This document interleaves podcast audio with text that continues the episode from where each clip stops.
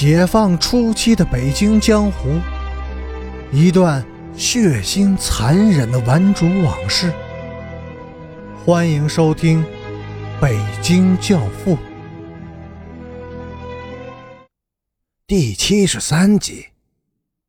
陈北江对所有的信，他都是以浓厚的兴趣认真去读的。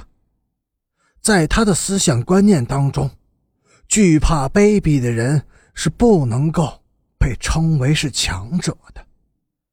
正在这时，学校进驻了解放军思想宣传队，军宣队长亲自找陈北江谈了一次话，让他反省和交代文革初期打人致死的问题。他和队长大吵了一架。从此便不再到学校去了，但是从这以后，他便开始了不断被噩梦吓醒的历程，甚至在白天睁着眼和家人们说话的时候，他也能看到一个个令人毛骨悚然的场面。这些噩梦的主题只有一个：强奸。先是梦见王兴敏被强奸，被刘南征生产队长，甚至是被雷、猪、狗所侮辱，这使他感到极大的快感。从梦中醒来以后，常常是身上大汗淋漓、冰凉惊湿。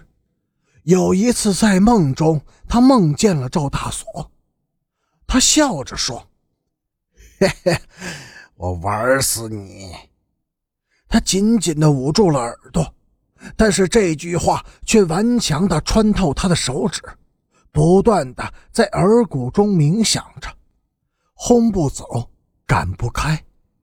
以后梦中的被强暴者就是他自己了。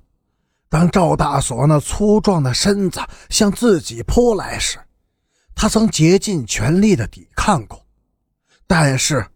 不一会儿就精疲力尽了，他的身体像断弦的弓弩，一下子就瘫软下来。接着就是被无情的侵略和占有，忍受无尽的痛苦和屈辱。再以后，他就根本无力再去抵抗任何男子的攻击了，甚至是三岁的男童。更可怕的是。这些梦一个接着一个，使他无法弄清哪些是真实，哪些是虚幻。但是他毕竟是陈北江，他笑着承受了这一切，尽管在梦中他常常泪流满面。母亲带陈北江去部队医院做了一次检查，妇科大夫拿着化验单。哭笑不得地对他母亲说：“你的女儿还是处女，怎么会怀孕呢？”精神科大夫的诊断是受到强烈的暗示影响，假孕。三福和大丫头在郊区住了几天，吃够了姨母的白眼和冷饭，实在熬不住了，又回到了城里。刚到家。大丫头的娘就找上门来了，三句话还没有说完，就和三福他妈对骂了起来。哟，我说我们大小姐怎么老是往你们家里钻呢？感情你们家有长三只手的，花起钱来就是气派。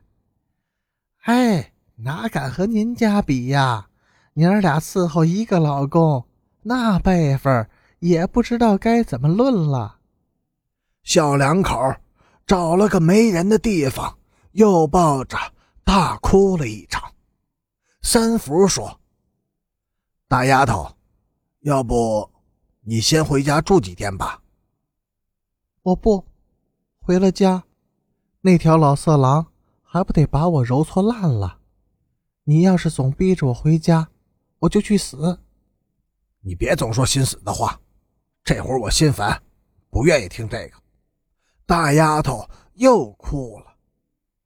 我不是说给你听的，我是真的想去死。那你就去死吧，没人拦着你。”三福气呼呼地说。大丫头捂着脸哭了很久，然后她擦干眼泪，对三福说：“三福，那我可走了。你走吧，我心烦。”大丫头一步三回头的走了。三福想去追她，但是碍于面子，还是没有去。把她追回来，又能怎么办呢？也不能总是靠眼泪来打发日子呀。算了吧，无情无义，才算得上是真仗。